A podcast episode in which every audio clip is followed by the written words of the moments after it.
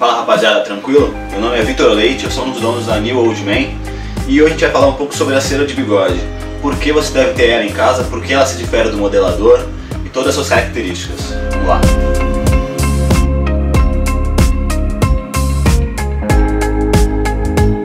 Cara, a cera de bigode, como o próprio nome diz, ela é uma cera, então a fixação dela é muito forte.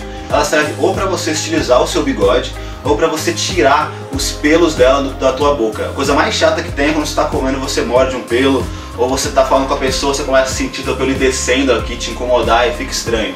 Então a cera ela é justamente para isso. Então por que você tem que comprar uma cera de bigode e não pode usar, por exemplo, um modelador que você já tem de barba, que também serve para fixar a tua barba?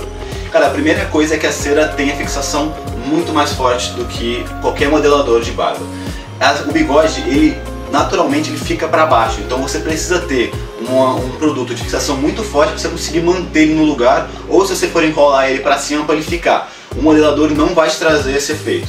A segunda coisa é que o modelador ele tem um cheiro muito mais forte, porque ele fica aqui na tua barba. Se você colocar a, o modelador aqui no teu bigode, ele fica muito perto do seu nariz, então ele vai ficar com um cheiro muito forte vai começar a te incomodar. Então a cera ela tem a fragrância muito mais suave do que o modelador, por exemplo.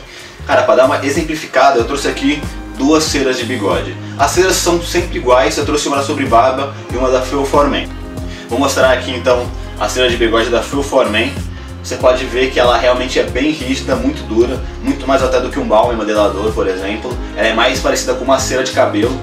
Então você deve, como toda cera, passar com a unha, tirar um pouco dela, passa nas pontas dos dedos, esfrega para derreter e aí passa no bigode, se quiser estilizar ele, vai rodando ele e cara, vai passando devagarinho e vai testando pra você se ele tá bem fixo. Às vezes você passa um pouquinho, parece que tá legal, aí você sai de casa e ele começa a cair de novo. Então dá uma testada, vê se tá legal, beleza?